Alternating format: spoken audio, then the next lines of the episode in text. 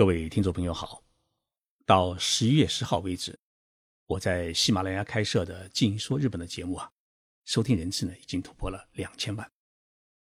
从今年一月正式开播以来到现在，仅仅过去十个月的时间，就有这么多的听众朋友收听我的节目，真的很感激，谢谢大家给我的关爱、理解和支持。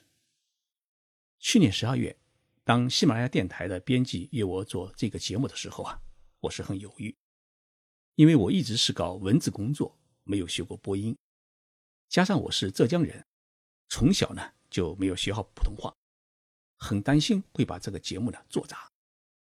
但是编辑给我不少的鼓励，说徐老师的声音呢还是不错的，个别字发音不准啊，听众也会原谅，你就用自己的语言表达自己想说的就行。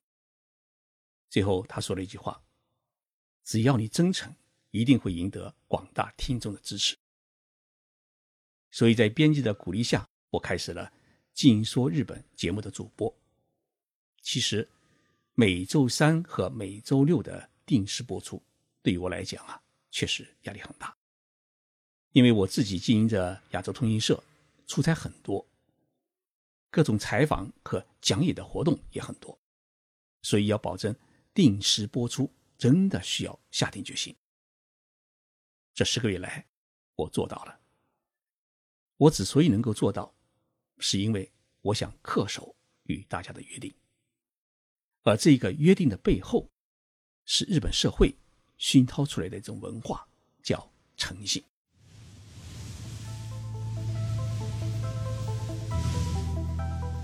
任你波涛汹涌，我自静静到来。进入日本。冷静才能说出真相。我是徐宁波，在东京给各位讲述日本故事。有听众朋友问我，徐老师，你在日本生活这么多年，你觉得日本社会最值得我们学习的东西是什么东西？我说啊，最值得学习的是一样东西，叫诚信。我们小时候啊，父母亲都经历过文化大革命的残酷。所以，经常教育我们的一句话是：见到陌生人千万不要说真话。因为我们的父母亲这一代啊，都是被说真话给害苦了。但是，在日本社会，父母亲从小教育孩子，见到任何人都必须说真话。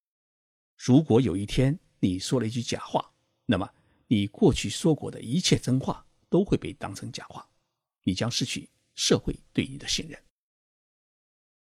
这两种不同的教育导致的结果是有意的欺骗和无意的受害。九十年代初，我刚到日本留学的时候啊，开始在一个日本学校读书，一个班呢一大半的同学都是中国人。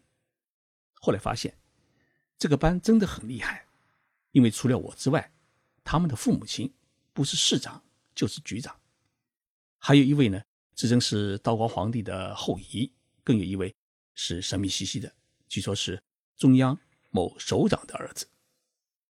那个时候，我们都知道吹牛不需要花钱的道理。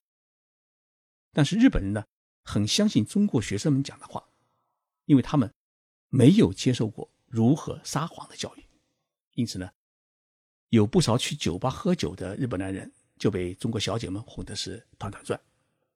这不是笑话，是我们那个时候的真情。日本社会对于诚信的要求，不仅仅只是要求你说的每一句话都必须真话，同时呢，也要求你承诺的事情要必须认真按时的去完成。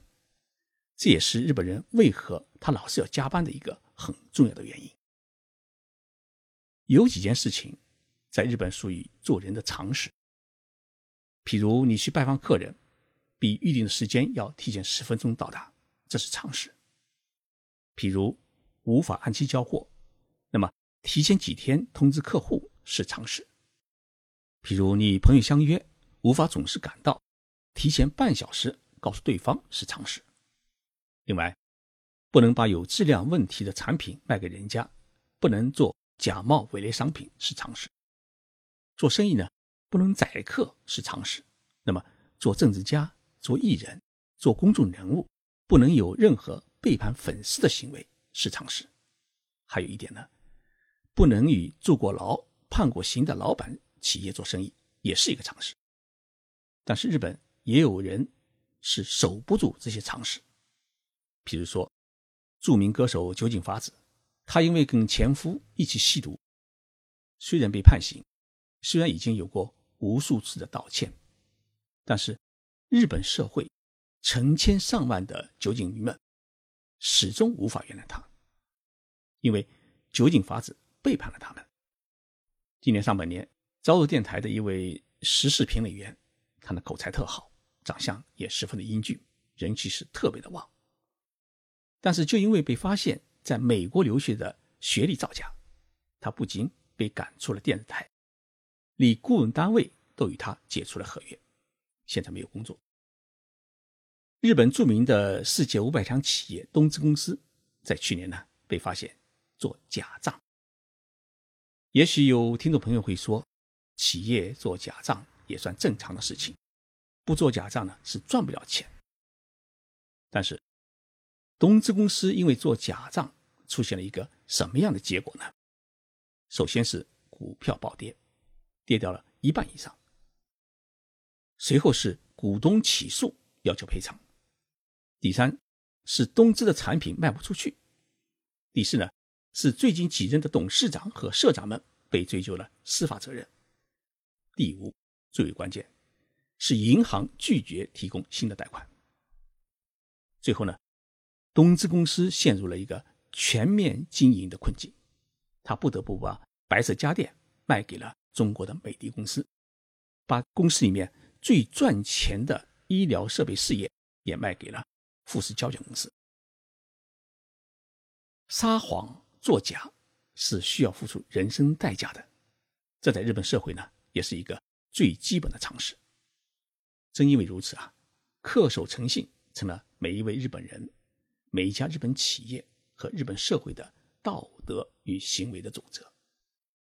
同时呢，对于违反这一准则的惩罚也是严厉和惨重的。所以，在日本社会，守护个人的信誉、守护家族的信誉。对于许多日本人来说啊，是一件天大的事情。也正因为如此啊，我们会发现，已经经营了十几代甚至二十几代的温泉旅馆啊，甚至小小的荞麦面店啊，因为守护家业就是守护家族的信誉。日本社会对于更换手机号码是特别的敏感，因为如果不是被追债，不是遇到什么麻烦的事情，一般人是不会更换手机号码的。所以呢，当你要更换手机号码，你就必须向所有的朋友们说清楚自己为什么要更换号码的道理，不然呢，你在朋友当中会落下一个大大的一个信誉的问号。他向我们隐藏什么？在日本，一家企业的信誉，它不是看你有多少多的资本金和什么牛的技术，而在于看你有多少长的创业历史。日本企业的平均寿命是三十年，超过一百五十年历史的企业呢有两万五千家。中国企业的平均寿命是七到八年，那么小企业的平均寿命更是低到了三年，超过一百年历史的企业呢只有五家。所以，日本社会呢有这么一种说法，说企业呢活了十年才算是一家企业。这句话是什么意思呢？就是说。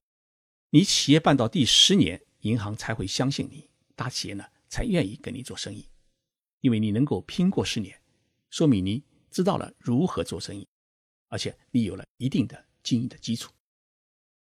生活在这么一个追求完美诚信的社会里面，我们这些在日本的外国人啊，要守护住自己的诚信，那必须要付出比日本人多几倍的努力。首先，你要让日本人认识你，然后呢？要让日本人相信你，再其次，要让日本人重视你，最后呢，要让日本人依靠你。完成这四部曲，除了恪守诚信与自己的道德行为之外，还需要你的学识、你的学历和专长，以及他们没有你有的东西。所以二十多年来，我在日本生活养成的习惯，就是为人做事呢，一定要讲究诚信，把一诺千金作为自己的人生的准则。虽然守护诚信是一件很容易很累的事情，但是呢，要垮掉自己的诚信也是很容易的。所以呢，我们必须努力的去坚守。我在新浪网上面有一个博客叫徐静波博客，已经坚持写了九年。博客这几年呢变化很大，徐静蕾走了，韩寒离开了，李承鹏不写了，能够坚持下来的都是一群充满激情与毅力的博主。我还有一个新浪微博叫徐静波微博，微博呢都是自创的东西，所以呢还是有一些看头。有一些网络大 V 呢希望我关注他们，但是我在关注他们之前呢，都习惯于会去看一看他的微博。我为什么要去看他的微博？我是想了解一下他的诚信度。譬如有一位大 V，他显示的粉丝量呢是六十万，但是你发现。他每一条的微博的评论数呢，只有七条到八条，这说明什么呢？说明他六十万的粉丝是花钱买来的匠师。为什么我会做这样的判断？因为我的微博的粉丝呢是二十万，我没有花过钱买过，每一位粉丝呢都是真粉。因此，我发一条微博，一般都有三十四十条的评论，更多的时候有几百条。那么以此类推，他有六十万粉丝的话。那么他的一条微博至少应该有一百多条的评论，达不到这个数字的话嘛，那么他的六十万粉丝大多是买来的，也许实际的真粉呢，离十万都不到。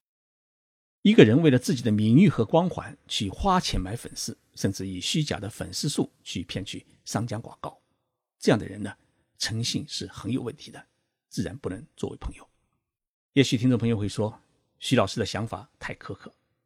但是我觉得，跟没有诚信的人做朋友，自己会很痛苦，或许还会遇上麻烦，所以还是早早的躲而远之为好。到今天为止，我在喜马拉雅上主播的节目呢，也刚好满一百期。这一百期的节目啊，大家听了以后一定会发现，许多的节目的声音的清晰度是不一样的。我不瞒大家说，这是因为。节目录制的设备是不一样的。我的主要的节目录制设备呢是在东京，但是呢，一个月总有一半以上时间呢是在出差。那么在出差途中啊，我无法带上整套的录音设备，因此呢，许多节目呢是直接用手机录的，还有的呢是配了一个德国造的一个话筒。那一只德国话筒啊太像手榴弹，因此呢，每次坐飞机过安检总是会被当作。恐怖嫌疑分子。后来呢，我干脆是自己先主动的交叉不查，但是海关人员呀，他依然会拿这个话筒啊去仔细的检查，看看是不是炸弹。有的节目呢，呃，是在非洲采访时录的；有的节目呢，是在海拔五千米的高原上录的。有时候实在找不到安静的地方，躲在厕所、呃餐厅的包房里面录的。这样努力的目的啊，只有一个。保证每周三、每周六有两个节目的定时播出，因为一周播出两次是我对广大听众朋友的承诺，是和大家的一个特殊的约定。所以呢，我在这里还特别感激我们亚洲通信社的员工，因为他们允许老板啊，哎搞一点自己喜欢的副业。有听众朋友问我，徐老师，你的这个《静说日本》的节目是不是有一个制作团队？我说有啊，就是徐景波团队。只不过工作人员呢只有一个，你写稿到录音都是我自己一个人在做。因为做这一档《净说日本》节目是没有收入的，纯粹是一个义务工，我没法去养一支节目制作团队。好在呢，喜马拉雅电台的编辑很给我帮忙，包了我后期的节目制作，这样呢让我省去了许多节目编辑的时间。在这里呢，要向他们表示感谢。当初做《静说日本》节目的时候啊，我曾经尝试直接口播，但是呢，发现没有稿子，口播的东西啊，第一不流畅，第二呢，内容容易颠倒，而且缺乏深度。这样的话呢，我会很对不起收听我节目的听众朋友，也会砸了自己的牌子。于是我改成了先写稿后录播的。方法。结果呢，十五分钟的一档节目啊，大概需要写出四千字左右的文稿，加上查资料，加上录播的时间，做一档节目啊，前后大概需要花费四个小时时间。特别是在出差途中，为了按时制作节目，往往需要早上五点钟起床呢来做节目，才不至于影响自己正常的出差工作。有时候自己很累很忙的时候啊，哎，确实也想偷懒，也想放弃做几期的节目。但是看到听众朋友们在我的节目上写下了“徐老师，你的节目怎么还没上线啊”的留言的时候，我就不敢偷懒了，因为我觉得我必须努力，才能对得起大家的期待。我特别感谢给我打赏的听众朋友。上一期的节目当中啊，有十三位听众给我打赏，其中。陈新辉先生给我打了一百块，真的很感激大家的关爱。也许今后打赏多了，我可以有钱雇佣一位助手，把这个节目呢做得更好。今年八月，我在上海书城举行了一次听众读者的见面会，我说到一个问题：日本不是一个十全十美的社会，它有许多的社会问题，也有许多的政治问题，但是呢，也有许多合理的、美好的东西。我做《净说日本》这一个节目啊，虽然是专门介绍日本，但不是为了抹黑日本，也不是为了吹捧日本，而是为了让大家呢了解这一邻国的真实。日本人的诚信也好，日本的礼仪也好，日本人讲究卫生、讲究精致也好，每一个事物上面，我们都能找到中华文明的影子。所以呢，我们了解日本，学习日本。是为了找回我们曾经丢失的东西，同时呢，让我们看到一个可以努力、可以参考的目标。尽说日本这一节目的收听人次突破两千万，全是大家的爱心。对于我来说啊，不是一个成绩，而是一个新的开始。我会兢兢业业的把《静说日本》这一节目做下去，努力呢把这一节目做成一个长寿节目，与大家一起成长，与大家一起到老。期待大家。不弃不离，始终相伴。